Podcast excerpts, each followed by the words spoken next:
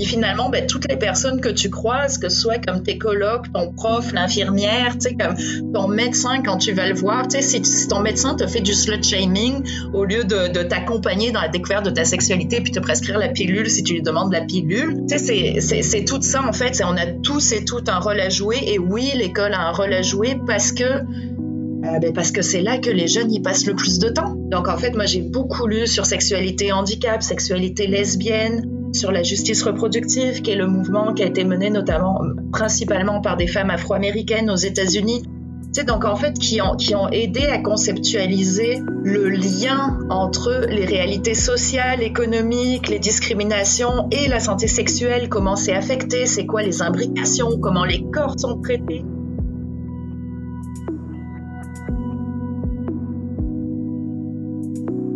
L'entrepreneuriat attire de plus en plus de candidats. On dit que le sexe a toujours fait vendre. Pourtant, rares sont les entrepreneuses et entrepreneurs à oser franchir le pas du milieu de la sexualité. Il y a plein de choses à faire pourtant. Éducation, nouveaux pornos, applications, contraception, sex toys et autres accessoires.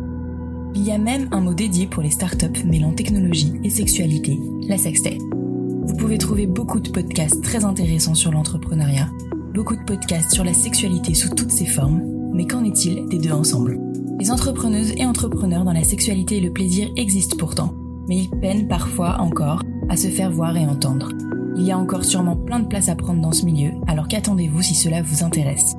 Parce que peu importe vos peurs, il faut oser, comme souvent, et là peut-être plus. Mais l'entrepreneur ou l'entrepreneuse qui crée et vend des sextoys, qui réalise tous vos fantasmes, vous éduque sur votre corps ou monte un club libertin, rencontre en fait des problèmes souvent similaires à celui ou celle qui crée la dernière application à la mode, un jeu vidéo ou encore un restaurant. On verra quand même les quelques différences qu'il peut avoir. Le marché de la sexualité et des plaisirs est vaste, il touche tout le monde de plein de manières différentes, et c'est pour ça que c'est un marché très intéressant. Avec le podcast de Talk, je vous propose de vous inspirer des entrepreneuses et des entrepreneurs qui ont osé.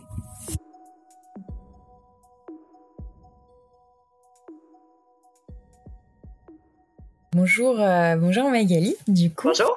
Merci beaucoup d'avoir accepté mon invitation. Et euh, comme d'habitude, je préfère te laisser te présenter.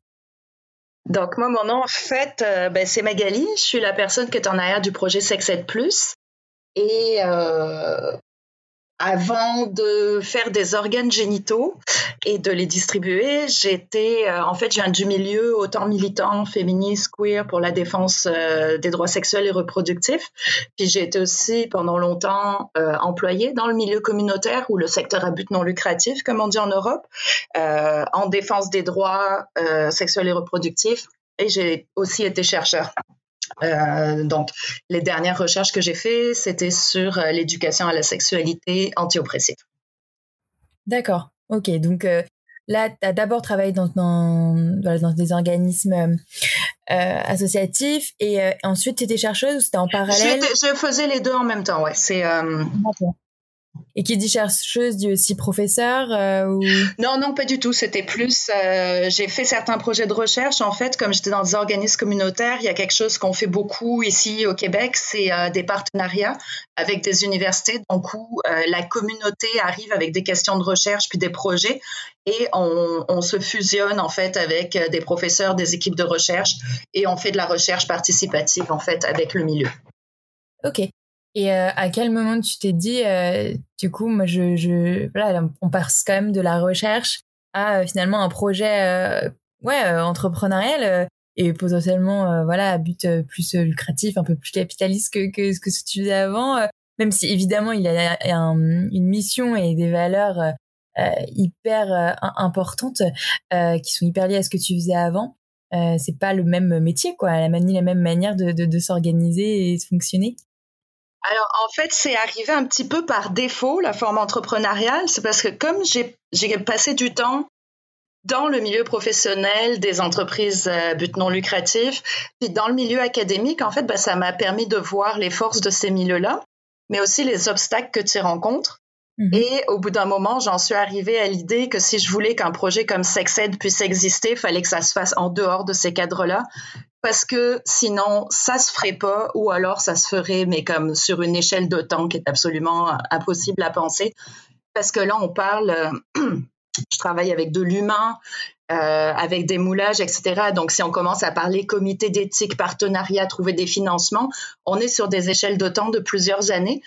Et je commençais à développer en fait une frustration dans mes milieux d'avoir essayé de porter des projets, d'avoir essayé de les faire avancer, puis que cinq ans plus tard, on en était toujours à les avoir en termes de souhaits puis de désirs, mais ça n'arrivait pas. J'ai bénéficié de, j'ai quitté ma job, j'ai commencé à travailler sur ce projet-là, puis j'ai bénéficié en fait d'un programme d'insertion euh, avec le chômage, donc qui m'a donné un salaire minimum pendant un an et un accompagnement en fait euh, pour euh, démarrer un projet.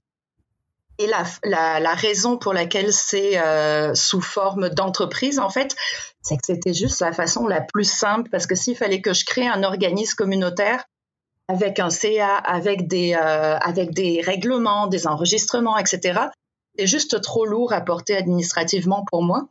Donc, en fait, j'ai parti ça sous forme de travail autonome. Et puis, tu allais aussi dépendre, encore une fois, voilà, d'une structure juridique et hyper administrative qui allait pouvoir ralentir euh, finalement ton projet et tes idées, quoi. Ouais, en fait, j'apprécie énormément d'avoir, euh, tu sais, comme au niveau des valeurs, le fait que je sois rendu euh, entre guillemets à but lucratif, parce que le côté lucratif de la chose, on y repart, on y repensera.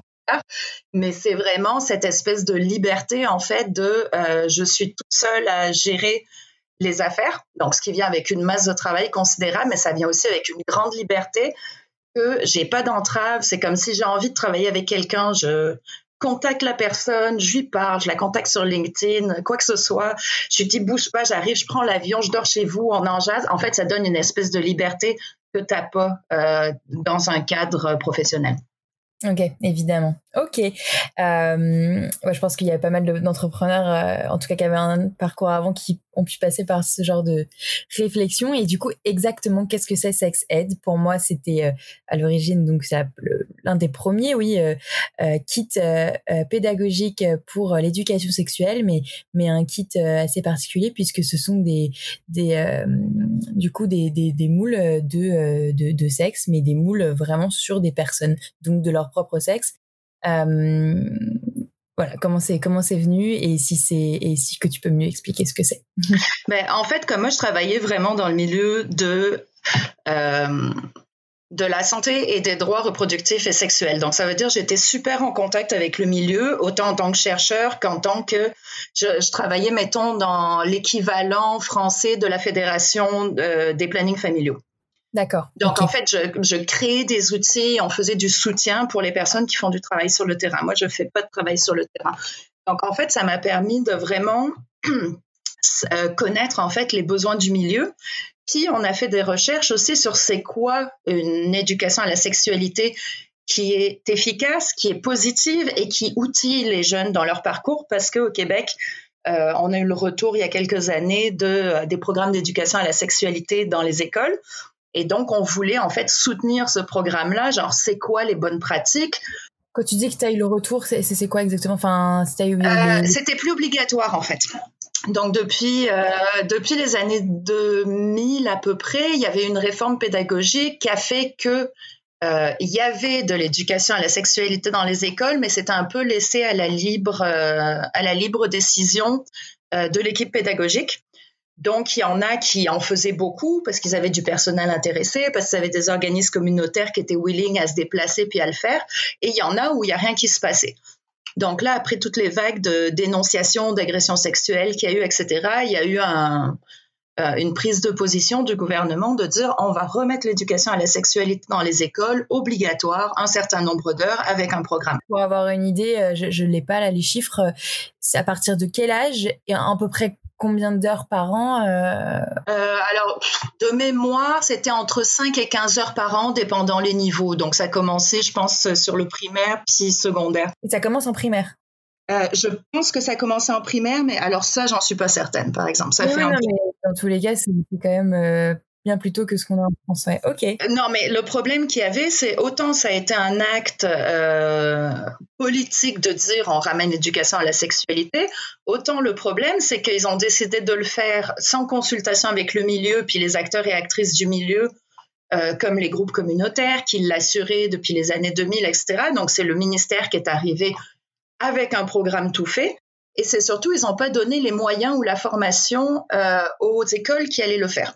Donc, il y a des profs qui se sont retrouvés catapultés à devoir donner cette formation sans être forcément à l'aise ou entraînés pour le faire et avec pas de budget supplémentaire. Puis on sait que les budgets dans les écoles, c'est déjà problématique en fait. Donc voilà. Donc à ce moment-là, nous, quand on a su que le programme s'en venait avec une équipe de chercheurs, justement, on a essayé de partir, euh, ben, on, on a essayé, on a parti une recherche sur les principes d'une éducation à la sexualité qui soit positive, inclusive puis émancipatrice. Et en fait, dans nos résultats de recherche, il y avait plusieurs, choses qui apparaissaient. Mais une des choses qui apparaissait notamment, c'est qu'on aura beau faire toutes les formations, toutes les, essayer de donner tous les outils, etc. Si les outils physiques avec lesquels on travaille ne changent pas, on ne changera pas la façon dont on fait l'éducation à la sexualité. Parce que quand ils pensent, genre, c'est quoi qu'on utilise en ce moment? Ben, on utilise des tranches anatomiques de systèmes reproducteurs. Donc, euh, ben, les gonades, les trompes de Fallope, l'utérus, etc. Donc, on a ça comme outil. Éventuellement, on a des petites vidéos sur euh, le miracle de la vie et de la fécondation. Et avec un peu de chance, on a une banane ou une forme phallique quelconque sur laquelle on montre comment on pose des préservatifs.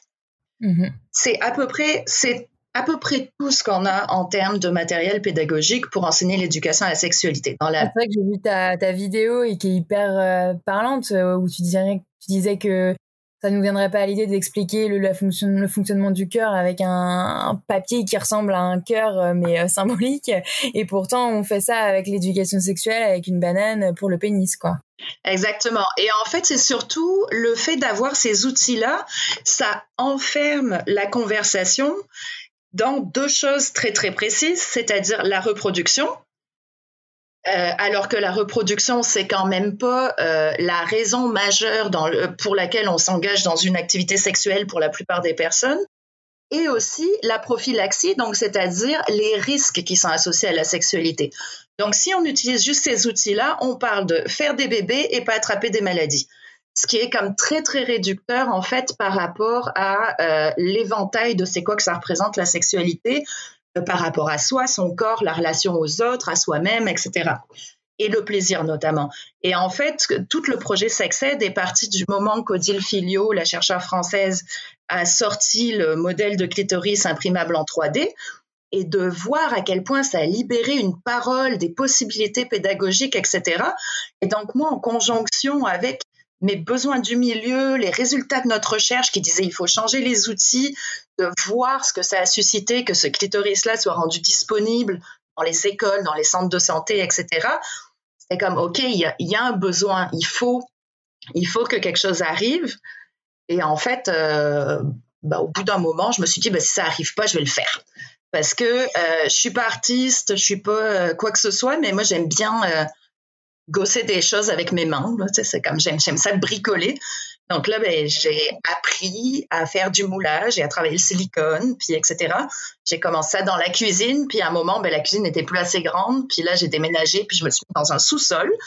Et, euh, et en fait, c'est vraiment parti comme ça. Ça a commencé euh, tout petit, genre c'est moi qui euh, patente des affaires, puis qui apprend, puis je documentais ça sur une page Facebook au fur et à mesure des rencontres, des discussions, etc. C'était comme non, ok, il y a vraiment quelque chose à faire avec ça.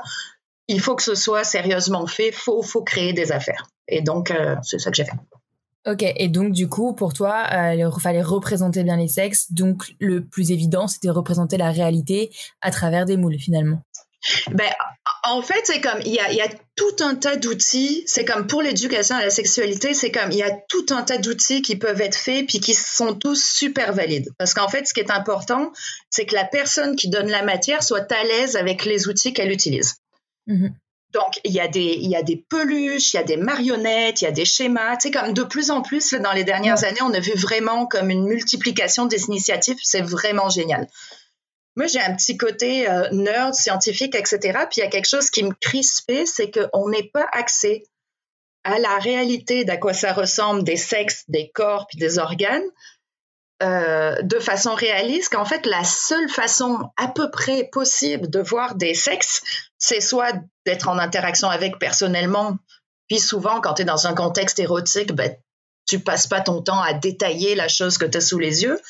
Ou mhm. alors, c'est de voir de la pornographie. Et ça n'a aucun sens que notre seul accès au corps humain, ça passe par ces contextes-là, qui n'est pas un espace où on peut euh, posément, de façon sans tabou, c'est comme parler des anatomies, puis se, donner les outils vraiment. C'est comme moi, j'ai rencontré des médecins, des chirurgiens, etc.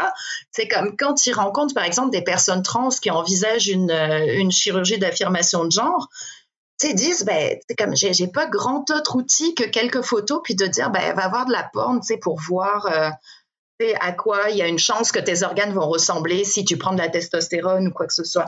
Donc il y a vraiment en fait un enjeu de se donner du support. On sait que la sexualité, il y a comme plein de tabous, il y a plein de gènes.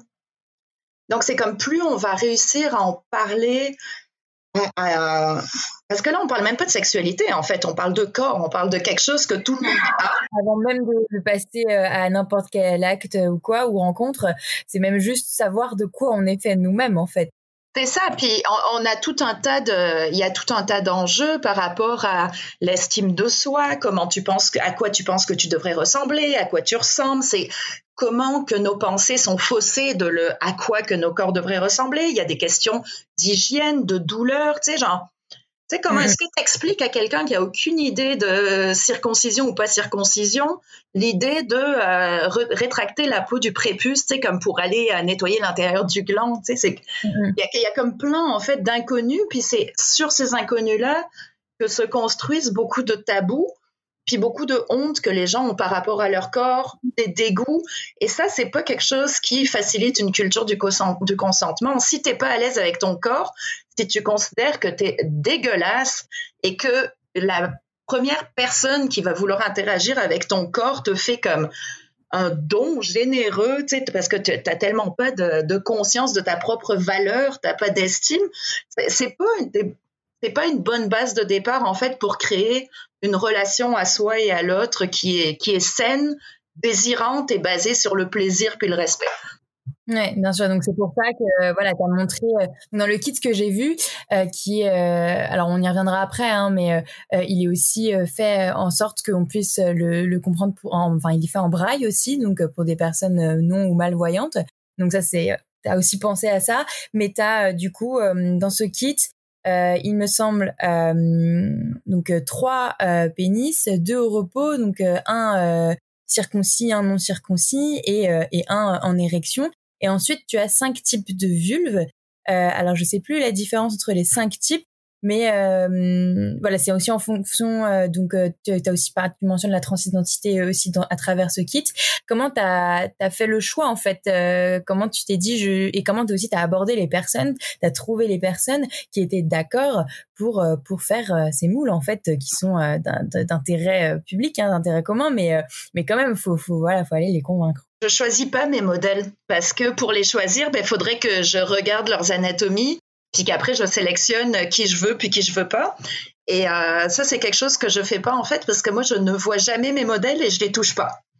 D'accord. c'est-à-dire que quand ils viennent, ben, en fait le, on fait les moulages à l'atelier.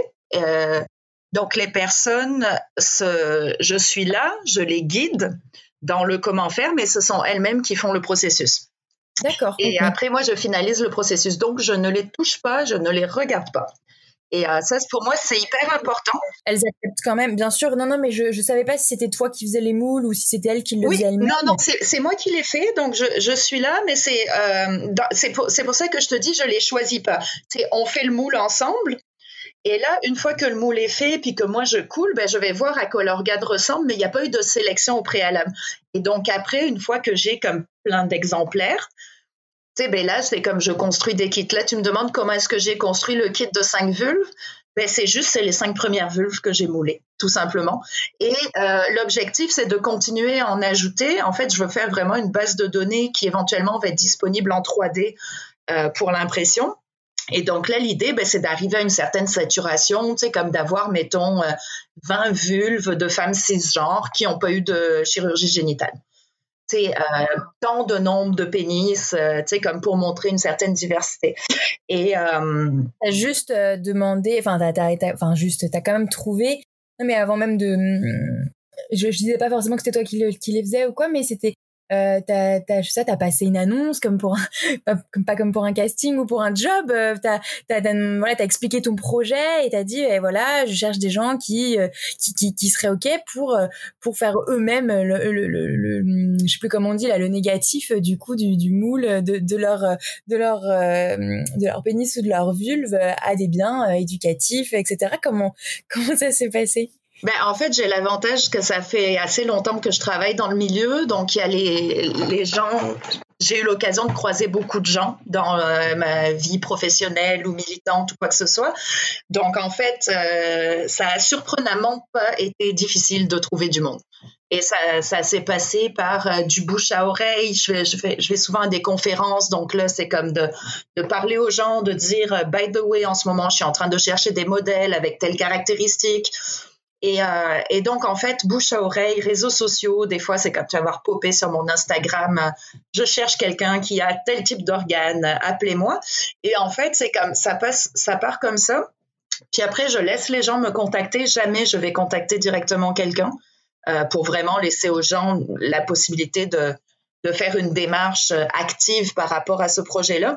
Et, euh, et en fait, les gens, après, ben, on prend un café puis ils me passent en entrevue. Euh, ils ont le droit de me demander absolument tout ce qu'ils veulent, euh, qui je suis, ce que je fais, c'est quoi l'objectif, comment ça fonctionne, etc., etc., pour être sûr que vraiment, quand ils disent oui, ils sont super à l'aise avec le processus, avec le projet, avec l'utilisation que je vais en faire. Puis moi, je prends des engagements par rapport à mes modèles. Par exemple, c'est impossible d'acheter des, des objets Sexed Plus si ça passe pas par moi. Si tu n'as pas fait une demande de soumission et que tu expliques dans quel contexte tu vas l'utiliser. Et ça, en fait, c'est juste pour faire du screening, euh, pour pas que les organes, les reproductions des organes des personnes se retrouvent dans des contextes euh, pour avec lesquels ils ou elles sont pas en accord. C'est pas pour ça qu'ils ont fait ce projet. Ça se retrouve pas euh, dans un truc à but juste euh, juste de plaisir détourné ou de pornographie ou quoi. C'est ça. J'ai absolument pas de jugement par rapport à l'industrie du sextoy. C'est vraiment pas ça le problème. Sauf que les modèles, c'est pas à ça qui, euh, c'est pas pour ça qu'ils ont participé. Et donc moi, je m'engage à respecter en fait l'utilisation euh, des outils tels que prévu. Ok, d'accord. Et euh, comme, enfin, question vraiment euh, technique opérationnelle, ça prend combien de temps du coup C'est super rapide ou pas du tout de faire euh, ce genre de euh, Généralement, je fais deux empreintes pour euh, pour chaque corps pour être sûr que vraiment que ce soit bien fait puis puis qu'il n'y ait pas de bulle d'air ou quoi que ce soit. Puis généralement, en une heure, c'est fait. Et c'est en euh, silicone, du coup, c'est ça? euh, Alors non, c'est euh, le, moulage se fait en alginate. C'est vraiment du moulage corporel, comme chez le dentiste quand on se fait prendre une empreinte dedans. Oui, c'est pour ça, oui, mais après, du coup. Ouais, et après, par contre, c'est comme il y a un coulage dans un genre de béton, puis après, il y a un processus de plusieurs semaines pour se rendre à un outil. C'est, mais le, produit final est en silicone, ouais, effectivement. Ouais, le produit final, ouais, ouais d'accord. Oui, bien sûr, j'imagine bien que le premier, enfin, en contact avec la peau, c'est pas, euh, ça va pas être du silicone. Ben, mais... Tu peux, mais euh, pour avoir fait les, toutes les tests préalables sur moi-même, euh, le silicone directement sur la peau, ça marche très bien, sauf qu'il faut pas avoir oublié de poils. Voilà. Et je ne souhaite pas cette douleur-là à n'importe lequel de mes modèles. Donc j'ai appris dans la douleur et voilà, c'est, je ne l'impose pas aux autres. Donc c'est une chose à savoir si on veut faire voilà du même pour des raisons voilà, artistiques, euh, un moule euh, de, de, que ce soit de ses parties euh, intimes ou même parties de son corps, vaut mieux passer par comment s'appelle déjà l'algie? De l'alginate. Mais ou, ou, alors il faut être très très bien rasé. De toute façon, les gens doivent être rasés parce que les les prises d'empreintes c'est c'est tellement fin que tu vois le port de peau. Donc si les gens sont pas rasés, la seule chose qu'on voit c'est le poil. Donc euh, c'est pour ça des fois les gens me disent ah mais t'aurais pas, tu pourrais pas faire des modèles euh, avec du poil qui ressemble à la réalité. Je dis c'est absolument possible, sauf que euh, trouver une personne spécialiste qui fait de l'implantation de poils dans le silicone, ça va rajouter 200 dollars à l'outil. Donc ça serait possible, mais c'est pas du tout réaliste en termes euh, financiers. Et par contre, quand tu posais la question de euh, combien de temps ça prend, euh, c'est sûr qu'il y a un cas qui est différent. C'est dans les cas où il faut y avoir une excitation. par exemple, ben, il y a des pénis qui sont en érection. Et donc, dans ces cas-là, en fait, ben, les gens sont venus avec leur partenaire. Et donc, ça a pu prendre plus de temps et je ne sais absolument pas comment s'est passée la chose, car moi, je vais au café pendant ce temps-là. Bien sûr, ok, bah normal. D'accord. mais tu disais, tu disais du coup que les dans le kit, c'est les cinq finalement, c'est les cinq premières vulves que tu as pu euh, mouler grâce aux cinq euh, premières personnes qui ont accepté de, de le faire. Euh, mais en fait, j'avais moi j'avais cru comprendre que du coup, il y avait y avait des vulves d'anatomie différentes, mais aussi des vulves suite à la prise d'hormones par exemple dans le cadre d'une transition ou mais en fait non, peut-être pas. alors pas dans le kit de cinq vulves. En fait, dans le kit de cinq vulves, c'est quatre femmes cisgenres, une personne non binaire et c'est toutes des personnes qui ne prennent pas d'hormones, pas eu de chirurgie et euh, sont, ont, des organes en fait tels qu'ils étaient à la naissance. Après, par contre, effectivement, euh, j'ai d'autres modèles. Tout, tout, tous les modèles n'ont pas encore été tournés en outil, euh, parce que c'est beaucoup de travail de sortir un outil. Et donc, j'ai certaines vulves qui sont, par exemple, moulées à 8 mois de grossesse et 2-3 mois après un accouchement vaginal. Ah, mais oui, évidemment. Ouais. J'en ai certaines qui sont euh, avant l'initiation de prise de testostérone pour une personne qui est transmasculine et neuf mois plus tard. Donc, pour voir, c'est comme l'évolution qu'il y a eu euh, sur la vulve avec la prise de, de testo. Donc, euh, c'est ça, c'est comme au fur et à mesure, en fait, j'essaye de documenter le plus de cas possibles existants au niveau des génitalités. Et là, le prochain, euh, le prochain projet, en fait, qui arrête pas d'être repoussé à cause de la pandémie, c'est de mouler des excisions, des infibulations, puis des reconstructions clitoridiennes. Mais ça, il faut que j'aille en Europe pour le faire. Donc, je devais y aller en mai, ça a été annulé. Je devais y aller en décembre et c'est pas sûr que ça va être euh, fait. Donc, euh, mais oui, c'est exactement ce que j'allais te demander si tu, tu allais aussi aborder les sujets comme, bah, comme les mutilations génitales et, et apparemment, du coup, oui. Mais j'avais, par contre, j'avais pensé à ça, mais j'avais pas du tout pensé, oui, euh, au euh, avant, euh, pendant ou après une grossesse, quoi. Alors que c'est, c'est, logique. J'en parlais en plus il y a pas si longtemps que ça, d'une autre manière, avec avec une autre invitée. Mais et ce qui a été très intéressant avec ça, c'est que pour l'instant, j'ai seulement moulé deux personnes, comme avant et après accouchement vaginal. Et ces personnes-là qui pensaient avoir dramatiquement changé leur anatomie euh, via l'accouchement, euh, finalement, quand elles ont vu le moule avant et après, se rendaient compte qu'il y avait vraiment pas beaucoup de différence. Et, euh, par contre, il y a d'autres personnes, quand j'avais publié sur les réseaux sociaux, qui disaient, moi, j'ai vraiment vu une différence. Il y avait vraiment des, des différences fortes. En fait, ça a changé l'anatomie de ma vulve, mais dans les deux personnes que j'ai moulées, pour le coup, c'était à peu près pareil. Donc, alors qu'il y avait beaucoup d'angoisse par rapport au à cette idée d'un accouchement vaginal qui va euh, te rendre plus loose, euh, qui va transformer ton anatomie. dans ces deux cas-là, en fait, tu voyais pas vraiment la différence. Ouais, après, du coup, tu que tu prends après la grosse, euh, après l'accouchement, mais euh, t'attends, euh, t'attends un petit moment que ce soit qu'il y ait que c'est dégonflé, que s'il y a oui, oui, j'attends quelques mois parce que tu veux pas prendre le risque de, de, de, de créer une infection, etc. Même si c'est assez safe là même si ce serait hyper intéressant aussi de, de, voir la transformation et, et du coup euh, cet euh, œdème de la vulve et comment il est juste après euh, l'accouchement. Mais bon ah je me sentirais pas du tout de, demander ça à une femme qui vient d'accoucher non mais c'est intéressant de, de, savoir de voir parce que moi depuis que j'ai entendu que ça existait et que ça ça mettait du temps voilà à se dégonfler et tout bah, j'ai envie de savoir ce qui va m'arriver quoi. Donc t'as envie de tu as envie mm. de voir si ça te fait peur euh, voilà quoi. Et il y a plein de choses en fait que tu te rends compte qui seraient hyper intéressantes de, documenter. Euh, il y a euh, un chercheur aux États-Unis qui travaille sur les sexualités adolescentes qui est comme exceptionnel, puis qui a gagné l'an dernier le, le, prix de reconnaissance de l'Association mondiale pour la santé sexuelle qui disait c'est comme on n'a pas d'outils, tu sais comme pour parler aux jeunes, aux adolescents de la transformation de leur corps, d'à quoi, tu sais comme comme toutes les angoisses qu'il y a par rapport à cette transformation.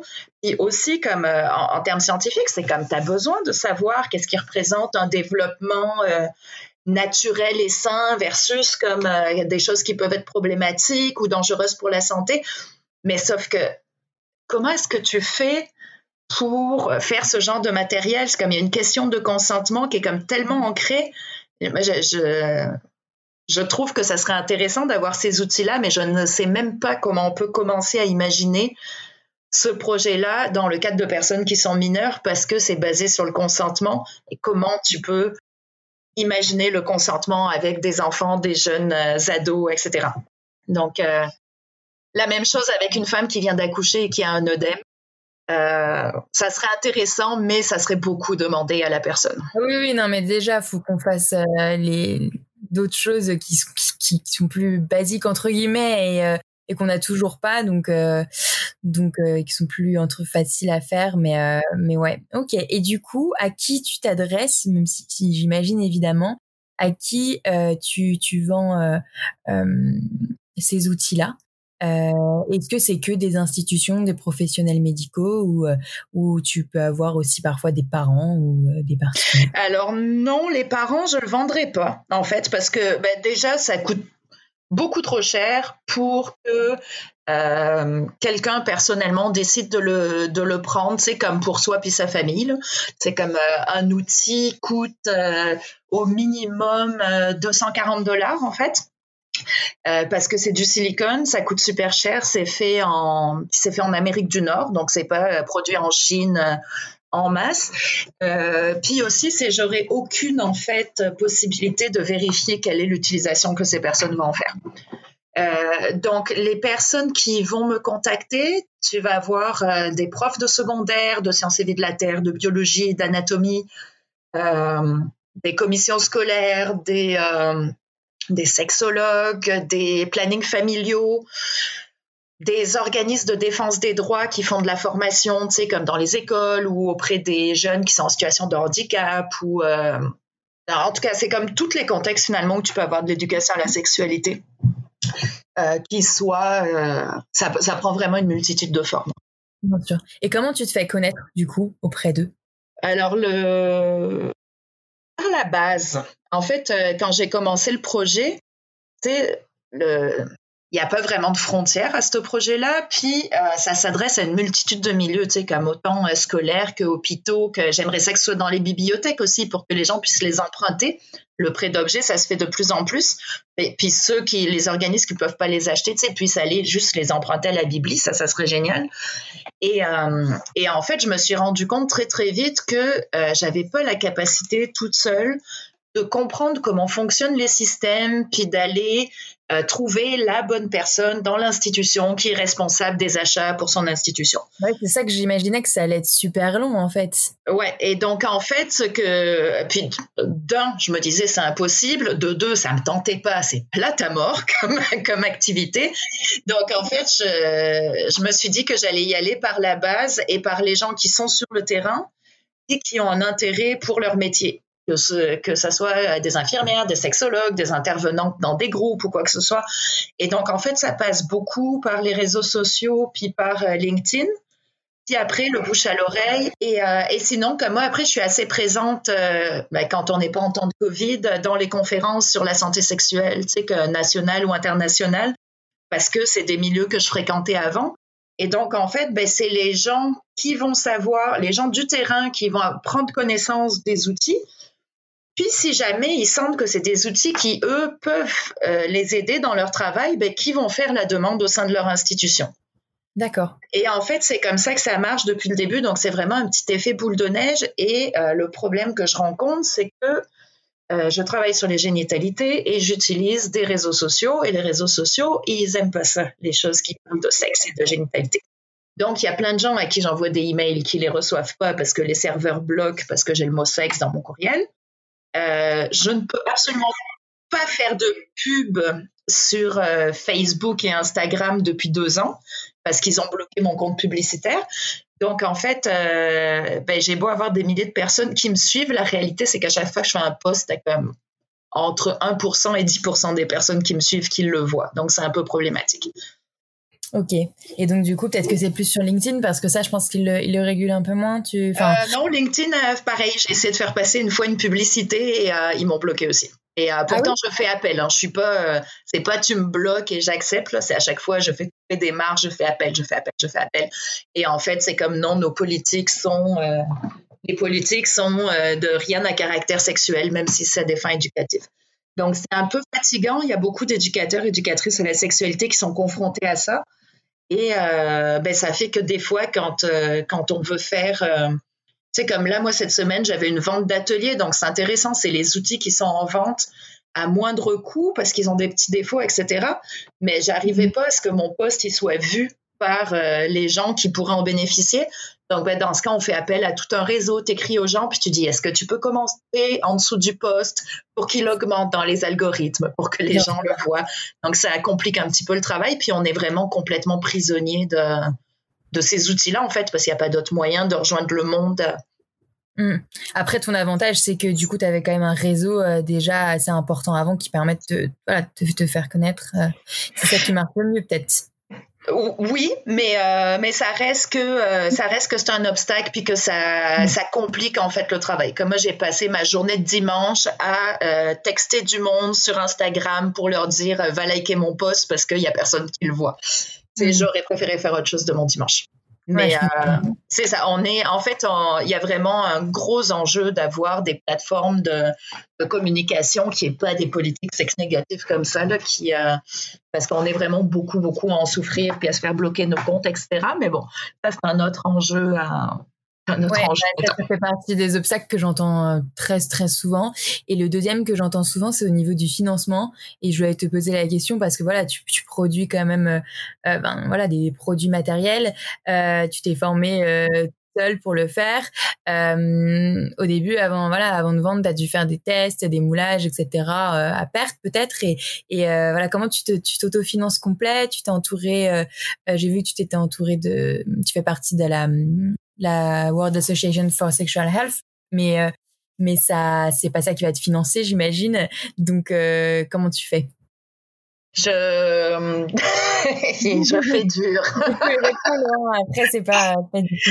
Non non non en fait euh, ben c'est le projet se finance au fur et à mesure des ventes tout simplement. Donc c'est si j'ai suffisamment de ventes je peux développer un autre outil.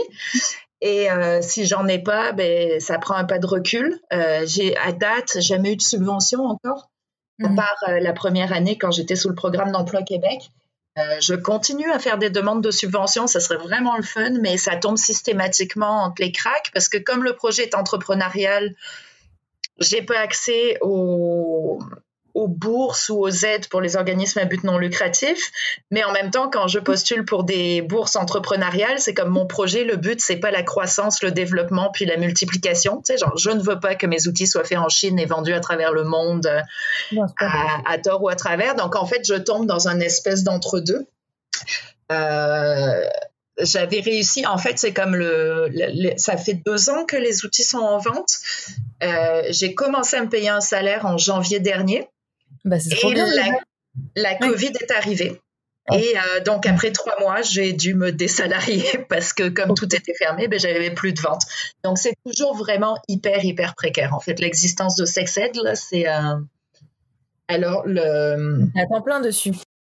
Ah, je suis plus qu'à temps plein. Je suis plus qu'à temps plein. C'est euh, quand même un gros coup personnel. Puis là où j'ai tracé la ligne, en fait, c'est j'ai refusé l'endettement. Euh, donc, je sais que le projet, il tient sur la corde, mais au moins, si jamais, à un moment, la corde, elle casse, euh, bon, ben, je vais me retrouver un travail puis je serai pas endettée. C'est comme, c'est le choix personnel que j'ai fait, en fait, pour que cette situation un peu inconfortable soit pas trop inconfortable. Ouais, non, mais c'est important de le dire parce que je pense qu'il y a beaucoup d'entrepreneurs, que ce soit dans ce milieu-là ou un autre, pour le coup, euh, qui on a même si on a voilà on va on croit tellement à notre projet qu'on va parfois prendre trop de risques et le risque de s'endetter et euh, et là ouais c'est ta limite à toi. Ok. Ouais. Non mais très bon et par contre j'ai eu euh, j'ai eu des, euh, des coups de pouce. C'est comme j'ai la chance d'avoir des gens qui font confiance dans mon entourage. Donc à des moments ponctuels j'avais besoin d'un afflux d'argent de 5000 pièces puis les gens me l'ont prêté. Puis je leur rembourse à chaque mois sans intérêt. C'est comme Okay. faire affaire avec ça qu'avec des banques qui me chargent. c'est financement participatif, le love money, euh, voilà. Exactement. Ok, c'est euh, ouais, c'est hyper important. Euh, du coup, moi, j'ai vraiment une question euh, sur toute l'approche de sex ed. Elle est hyper inclusive, ce qui aurait très bien pu ne pas être le cas si ça avait été fait par quelqu'un d'autre. Qui ça aurait été une très belle démarche aussi, parce que voilà, c'était un besoin qui est évident de, de comprendre comment on est fait, mais mais voilà, dès le début, euh, tu, tu, tu as voulu représenter tous les corps, tous, tous les, tous les, tous les, tous les sexes et euh, toutes les identités. De genre. Euh, alors je sais que c'est parce que voilà, t'étais chercheuse avant et tu dans ce milieu-là, donc ça, paraît, ça te paraissait peut-être évident, mais j'ai vu ton article euh, que c'est pas voilà sex et fails, je crois. Tu disais que c'était pas forcément évident d'être tout le temps inclusif. Comment comment tu fais? Est-ce que tu as je sais pas une réflexion, un process quand t'écris, quand tu est-ce qu'il y a des choses auxquelles tu fais tout le temps attention, des, des, choses auxquelles tu as pu faire des erreurs récemment euh, Comment on fait pour être le plus inclusif possible? Maintenant tout le monde fait attention quoi de, ouais, ben, euh, de toute façon, des erreurs, t'en fais tout le temps. Là. Je pense que si tu, si tu fais, tu fais des erreurs, mais euh, moi, je viens quand même d'un milieu euh, militant. Donc pour moi, c'était pas juste comme, euh, c'est pas juste une profession là. C'est comme, c'est aussi un. Ben, j'ai une posture militante dans ce que je fais, euh, dans cet emploi, dans les emplois que j'avais avant. Et euh, ben, ça fait des années que je m'intéresse euh, justement à la diversité sexuelle, la diversité de genre, la diversité des corps, euh, le racisme dans, tous les milieux et notamment comment ça s'imbrique avec l'éducation à la sexualité. Et puis en fait, c'est comme tout simplement, c'est comme pour n'importe quel sujet, c'est tu vas à la base et t'écoutes ce que les gens qui sont concernés euh, ont à dire. Donc en fait, moi j'ai beaucoup lu sur sexualité handicap, sexualité lesbienne, sur la justice reproductive, qui est le mouvement qui a été mené notamment, principalement par des femmes afro-américaines aux États-Unis. C'est donc en fait qui ont, qui ont aidé à conceptualiser le lien entre les réalités sociales, économiques, les discriminations et la santé sexuelle, comment c'est affecté, c'est quoi les imbrications, comment les corps sont traités et euh, c'est quoi l'accès aux ressources que tu as différemment, c'est quoi le regard qui est porté euh, sur toi selon si tu es d'une classe sociale euh, plutôt défavorisée ou tu sais comme tous les tous les codes associés à la corporalité puis en fait ben, ça, ça part d'une posture de désir de, de justice puis d'être d'essayer d'être allié finalement de toutes ces luttes qui sont fondamentales après, c'est comme, c'est évident que euh, tu es porteur de tes privilèges, de d'où tu viens, de ta construction sociale. Donc, c'est évident que j'ai des, milliards de choses à apprendre puis que je me mets les choses dans les pieds dans la bouche régulièrement, là, mais en fait, la, chance, c'est d'avoir des gens en qui tu as confiance puis qui te font suffisamment confiance pour que tu puisses leur poser des questions puis qu'ils y répondent honnêtement, dire est-ce que tu penses que ça c'est correct? Est-ce que c'est ce mot que je devrais utiliser? Puis le, canal avec Sex Plus est toujours ouvert en fait. Euh, sais, comme il y a beaucoup de gens qui écrivent, qui font des commentaires, qui euh, commentent les posts, etc. Ben, quand je dis quelque chose qu'il y a quelqu'un qui trouve limite, ben, il va me le dire, puis je vais dire ben, merci de me l'avoir mentionné. Genre ça, en fait, on grandit tous ensemble, puis euh, je ne suis, pas plus euh, forte que les autres. Euh, c'est, juste vraiment, je pense, beaucoup les, d'avoir lu la parole des personnes concernées. C'est comme c'est, tout le temps à ça qu'il faut revenir. Parce que on peut pas, on, est juste porteur de notre expérience à nous. Puis si on n'écoute pas les gens concernés, on passe à côté. Puis c'est ça qui se passe beaucoup avec l'éducation à la sexualité.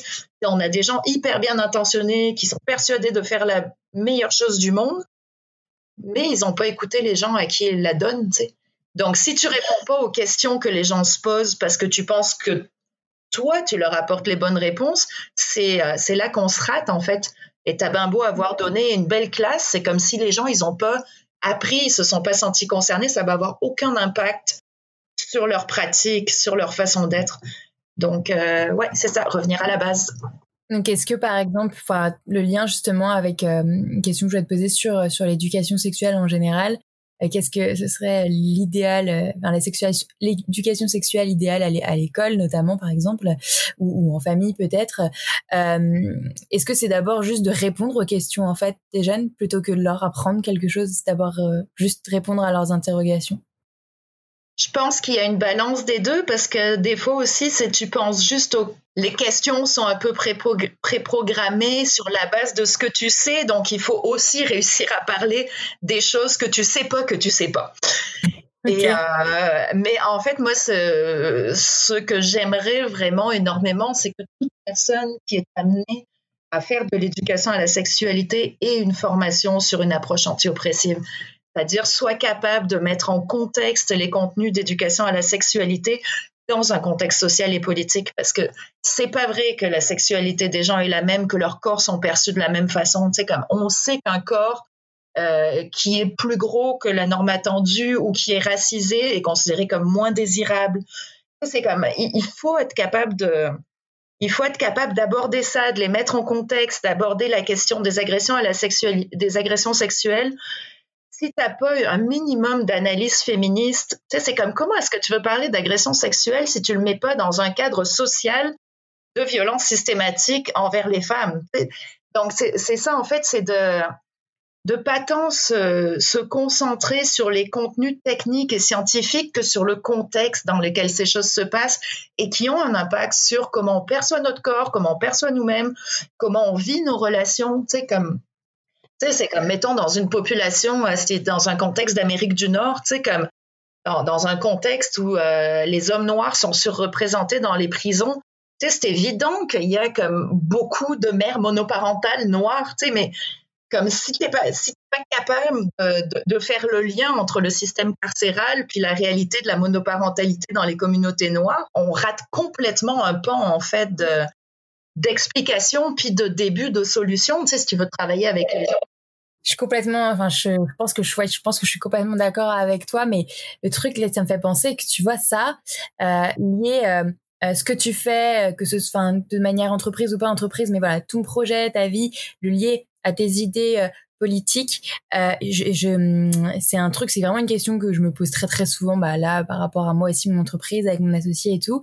Euh, et, et, je pense que, alors c'est mon point de vue, je sais pas si c'est vrai, mais tu vois en, en France, est-ce que c'est le cas euh, au Canada et en tout cas au Québec, euh, tu vois, de là, ça paraît évident dans la sexualité, surtout si on aborde, bah, comme tu disais, les, les choses sur les violences sexuelles, de, de le lier à, à la politique et à, un contexte sociétal, à un contexte social, mais euh, mais en fait lié entreprise et politique, j'ai l'impression que c'est hyper tabou, hyper compliqué en France et tu vois lié euh, sexualité et politique dans le sens d'une euh, même d'une démarche entrepreneuriale. J'ai l'impression que c'est ça qui peut-être qui bloque, tu vois, en, en France. C'est pareil, l'éducation à la sexualité, est-ce que ce serait pas politique, tu vois? On, on a, il y a eu un scandale sur la BCD des genres euh, euh, bah, il y a quelques années déjà. Et, et je pense que c'était ça, c'est parce que la politique se, se, mêlait de, de la science en fait. Et euh, est-ce que pour toi, du coup, c'est indispensable de les lire ensemble J'imagine que oui, du coup. je, je vois absolument pas comment faire autrement dans mon cas. ça, a, ça, toujours été le cas. Puis en fait, il y a, y a le, l'entrepreneuriat a ça de formidable. En tout cas, le fait de travailler seul, moi, je trouve assez de formidable que tu n'as pas de limite, comme je mentionnais au début. Et donc, moi, j'applique les politiques qui me semblent importantes. Puis, il y a des fois où j'arrive pas à les appliquer, mais par exemple, tu sais, c'est comme mes prix sont sliding scale. Ce qui est exactement ce que tu vas trouver comme dans les concerts punk. C'est paye ce que tu veux entre 5 euros et 15 euros. Bon, ben, c'est la même chose avec les prix de Sexed parce que mm-hmm. je trouve que c'est ça qu'on doit faire parce que euh, un organisme à but non lucratif ne doit pas payer le même prix qu'un hôpital. donc c'est ça, a fait sortir les yeux de la tête des personnes qui m'accompagnaient dans la création d'entreprises là quand je leur sortais des choses comme ça. J'étais comme non, pour moi c'est important. Puis c'est comme le c'est pas vrai que je passe 50 heures par semaine à travailler sans salaire, tu sais, pour faire quelque chose qui en plus me convient pas politiquement. C'est comme, c'est la satisfaction que j'ai, c'est de faire de quoi que je crois, je trouve le fun, puis de travailler en collaboration avec des gens que j'aime d'amour, qui me font monter les larmes aux yeux quand je parle avec eux parce qu'ils ont cette passion, puis ils sont le fun. Et puis des fois, ben, dans tes milieux de travail, t'as pas ça. C'est comme tu as des gens qui sont blasés, qui sont là parce qu'ils cherchent leur salaire ou quoi. Dis moi, la seule chance que j'ai, c'est de pouvoir travailler avec des gens qui me font triper sur quelque chose qui me fait triper. peut-être ça changera. Mais c'est génial que tu dises ça. Ouais, je suis très contente d'entendre d'entendre ça et de pouvoir là de bien mélanger les deux sujets. Euh, c'est très clair. Ok. Ben écoute, euh, merci beaucoup. Euh, du coup, juste, est-ce que tu serais capable de me répondre à ça? Comment on fait? Comment on commence une éducation sexuelle? Une bonne éducation sexuelle? Ah, Ou à la sexualité d'ailleurs, j'ai j'ai remarqué que tu disais éducation à la sexualité. Est-ce qu'il y a une différence pour toi, éducation à la parce que la sexualité, c'est quelque chose de beaucoup plus large que l'activité sexuelle. Donc, de plus en plus, tu vas avoir des gens dire sexuality education ou éducation à la sexualité pour vraiment comme parler en fait de tout ce qui englobe euh, cette réalité-là. Et en fait, comment est-ce que ça commence l'éducation à la sexualité? Ben, C'est euh, depuis la naissance, tout simplement par l'exemple. C'est de d'élever ses enfants sans tabou par rapport à leur corps, de pas avoir de gêne, de, de montrer à ces jeunes, c'est quoi une relation saine, une relation qui est épanouie, tu sais, qui est de, bien-être avec son corps, avec les autres personnes qui sont faites dans le respect puis dans le consentement. Je pense que ça part de là. Puis il y a un livre. Euh, mais ensuite, ça, ça commence du coup par euh, par les parents qui doivent pas euh, euh complexer leurs enfants euh, par rapport à voilà certaines normes de corps, etc. Tant qu'ils sont en bonne santé, mais et, et, hum, et le respect de l'autre, le consentement de l'autre. Mais après, du coup, est-ce que est-ce que l'école a vraiment un rôle à jouer là-dedans selon toi? Elle doit l'avoir ou pas? Prendre le relais ou le complément des parents ben, En fait, il y a une multitude. C'est que c'est quelque chose que, que, toute ta vie, en fait, c'est comme l'éducation à la sexualité, c'est quelque chose qui traverse toute ta vie depuis le plus jeune âge jusqu'au plus vieil âge. Et finalement, ben, toutes les personnes que tu croises, que ce soit comme tes colocs, ton prof, l'infirmière, tu sais, comme ton médecin quand tu vas le voir, tu sais, si, ton médecin te fait du slut shaming, au lieu de au lieu de, de t'accompagner dans la découverte de ta sexualité puis te prescrire la pilule si tu lui demandes la pilule, c'est tout ça, en fait. On a tous et toutes un rôle à jouer. Et oui, l'école a un rôle à jouer parce que euh, ben, c'est là que les jeunes y passent le plus de temps, tout simplement. Donc, euh, l'école et les autres espaces. Mais euh, c'est ça, il y a comme une, éducatrice à la sexualité qui s'appelle Melissa Carnage qui travaille, qui a le projet Sex Positive Families. Euh, aux États-Unis qui vient de sortir un livre sur euh, comment faire de l'éducation euh, sex positive avec les jeunes. et je vais vraiment travailler très fort pour essayer de le traduire en français parce que justement, c'est plein de ressources sur comment avoir avec les jeunes de, de 0 ans à 18 ans toutes les discussions qu'il y a besoin d'avoir pour, ben pour qu'ils grandissent comme en accord avec leur corps, puis leur genre, puis leur sexualité, puis les accompagner là-dedans pour devenir des individus autonomes puis qui ont une relation saine en fait à eux-mêmes puis aux autres. Et euh, c'est vraiment, euh, c'est vraiment formidable. J'aimerais beaucoup que ce soit disponible en français bientôt. Bah, j'espère, mais du coup, je vais aller voir ça en anglais en attendant. Très bien, bah, écoute, je, je, je vais pas t'embêter plus longtemps. Je pense qu'on a abordé plein de trucs, encore plus que ce que, ce que, je, pensais, mais euh, voilà, tout ce qu'il y a derrière Sex Ed Plus, du coup. Merci beaucoup. Ben, merci à toi.